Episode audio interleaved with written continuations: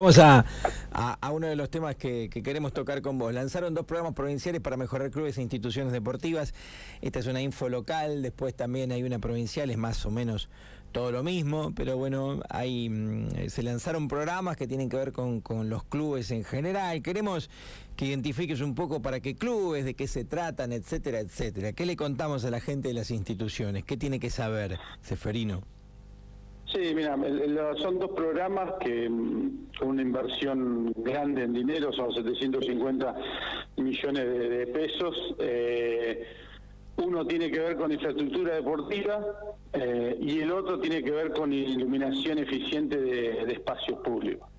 Eh, el de iluminación eficiente tiene un carácter más social, porque son aquellas asociaciones que, o clubes también, pero fundamentalmente asociaciones que que trabajan en espacios municipales y que, bueno, con la venida del invierno a las 18 horas ya se, se ve limitada la, la práctica deportiva, entonces la intención es colocar módulos de iluminación, eh, eh, que un módulo de iluminación es para iluminar aproximadamente 40 por 40 metros, o sea, 160 metros cuadrados, eh, y según la necesidad colocar módulos, los módulos, lo, que se necesite para dejar iluminado el espacio y se pueda practicar después de, la caída del sol, que, es lo que limitaba bastante la posibilidad de, muchas de estas asociaciones que trabajan en terreno. Y también eh, es para el cambio de, de, luminaria de instituciones deportivas y a su vez también para la pedida de un subsidio si fuera necesario mano de obra para alguna conexión específica.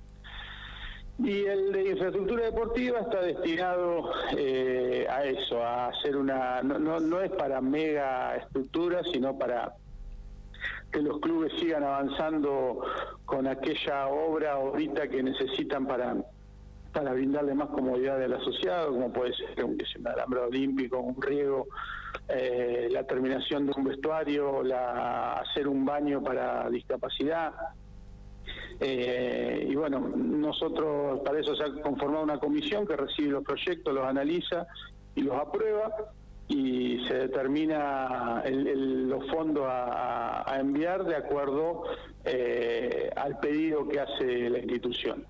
Eh, obviamente que para este programa, para la infraestructura, una, la condición es tener toda la documentación al día ante personas jurídicas para, para poder recibir el subsidio eh, bueno, y después obviamente eh, adaptarse al sistema de rendición de los mismos. Así que en, gran, en, grandes rasgos estos son los, dos programas que se lanzaron, que los hemos estado eh, explicando en, cuatro reuniones regionales que hicimos, una en en General Pico, la otra en Santa Rosa, la otra en Relicó y la otra en General Hacha y mañana nos vamos al oeste para terminar de cerrar con aquellos clubes más alejados de nuestra provincia, como puede ser el, Deportivo La Humada, para que también tengan la posibilidad de, de, conocer los alcances del programa y bueno, que puedan acceder al mismo. Eh, acá, ¿cómo, cómo, ¿cómo ves vos que estás en, en, en contacto constante y que incluso muchas veces el Estado y la Secretaría de Deportes es el lugar a demandar muchas veces. ¿Cómo impacta, bueno, todo lo que impacta el bolsillo de la gente en general, inflación y demás cuestiones? ¿Cómo, cómo están los clubes al respecto? Sé que hay una presencia fuerte del Estado, seguramente tendrás tus reclamos, eh, pero los clubes, yo no voy a actividades deportivas acá, voy al club en general. ¿Cómo, cómo los ves? Para mí los clubes, yo siempre digo lo mismo en Pico, al menos como institución intermedia, es de lo mejorcito que tenemos. Son cada vez más lindos, cada vez tienen más cosas, están cuidados. Pero bueno, qué sé yo, hacer cualquier cosa hoy en tu casa cuesta un montón de guita. No me quiero imaginar algo así en los clubes. ¿Cómo, cómo la llevan, Seferino? Sí, eh, mira, el laburo que hacen los dirigentes es un, laburo heroico, altruista, porque no, no reciben nada a cambio, sino dolores de cabeza y y, bueno, y, las ganas de que su institución cada día esté mejor. Te estoy hablando de los clubes más grandes hasta los clubes más chicos. Todos quieren tener una institución mejor. Y, en ese devenir, eh, uno que recorre la provincia, siempre están haciendo alguna pequeña obra, eh, pintando, acomodando. He estado en Agua Buena de, Hilario Lado con la, con la cancha de, de sintético de de, bochas y uno también va a los clubes de pico, que son clubes modelo, y, ve cómo trabajan eh, también a otra escala la dirigencia piquense. Eh, nosotros somos los primeros que, entendemos que durante la pandemia los clubes fueron eh, de los que más sufrieron esta, esta situación. Y bueno, y fue así que, el gobernador nos encomendó la tarea de generar un programa para, para poder estar al lado de las instituciones después de lo que habían, eh, de mal que la pasaron de la, de la pandemia, durante la pandemia, más allá de que, el Estado estuvo presente para poder dar una mano.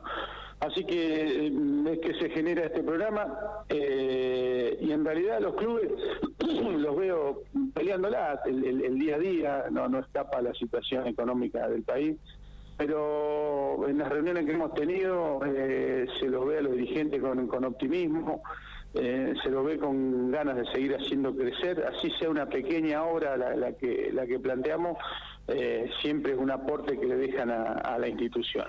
Y más si tenemos en cuenta que este programa apunta a tener continuidad en el tiempo, o sea que eh, gracias a este programa la dirigencia a poder planear eh, año a año ir completando algún tipo de obra. Más allá de las que autogestionan, eh, también saber que del Estado van a tener la posibilidad de recibir un subsidio para, para alguna obra que puedan llevar adelante en la institución, ya sea, insisto con este concepto, ya sea pintar el club, ya sea terminar un vestuario, eh, generar un, riego, comprar un piso deportivo, bueno, son, son, son cosas que que la previsibilidad del programa eh, te permite ir planificando a futuro. ¿no? Entonces, el programa fue bien tomado eh, y bien decías vos, las instituciones deportivas son el órgano más sano y transparente de, la sociedad, un lugar que junto con la casa y con educación, con la casa familiar y de educación, eh, son formadores de personas. Eh, y bueno, insisto, con el concepto vi dirigentes optimistas eh, en las cuatro reuniones que hemos tenido. hay muchas cosas para hablar en el marco del deporte en La Pampa, pero me voy acordando algunas y te voy preguntando. Al San Martín volvió el boxeo. Eh, ¿qué, pasa? ¿Vos sabés qué pasa en Pico? ¿Vos tenés idea eso? ¿Se la dejás, lo dejás a las federaciones, a los gimnasios? ¿Por qué cuesta tanto hacer boxeo? Te lo pregunto un poco porque es una actividad de la que de acá hablamos cada tanto. A mí me gusta mucho también y hay amigos oyentes que, que son de, del box. ¿Qué pasa con el boxeo en Pico, por ejemplo, eh, Seferino? ¿Por qué es tan complicado hacer boxeo? Mira, eh, yo eh, en profundidad las razones no, la, no, la, no, no las sé, pero sí sé que nosotros estamos dispuestos a hacer eh, boxeo o generar espacio de participación a través del boxeo en toda la provincia de La Pampa. Nosotros lo que nos interesa es que nuestros púgiles amateurs y los profesionales puedan tener un espacio de participación. Hace unos días atrás yo me comuniqué con Darío Freijero para, para preguntarle cuándo íbamos a hacer un festival en Pico.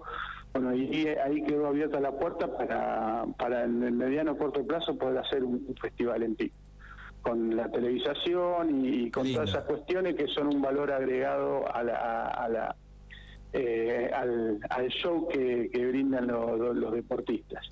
Eh, este fin de semana se hizo otro festival acá, eh, totalmente amateur, porque nosotros notábamos que nuestros deportistas no tenían ese espacio, entrenaban, entrenaban, entrenaban, no tenían ese espacio de, participación que es tan necesario y motivacional para, para seguir adelante con la actividad, ¿no? así que nosotros estamos abiertos a, colaborar, nosotros colaboramos con la institución que sea para que podamos generar eh, algún espectáculo deportivo en la ciudad de General Pico, como así también nos vienen solicitando desde Rancul, desde Catriló, eh, pero bueno, el tema del Cruz San Martín también era una, cuestión emblemática porque para toda la sociedad el Cruz San Martín es un club recuperado, eh, un club recuperado, un club que está creciendo y vuelve el boxeo después de muchísimos años. Pero desde nuestro lugar, eh, nosotros estamos, y esto te lo digo, no es una frase hecha, sino una frase que la decimos con total sinceridad, estamos mm, esperando y y preocupado y ocupado en poder generar más espacio de participación a través de opción en toda la provincia. A ver, eso lo entendí y me quedó más que claro, pero a ver si entendí bien. Me decías que hay como una posibilidad ya bastante concreta de que en Pico haya boxeo entonces, a ver si te escuché bien.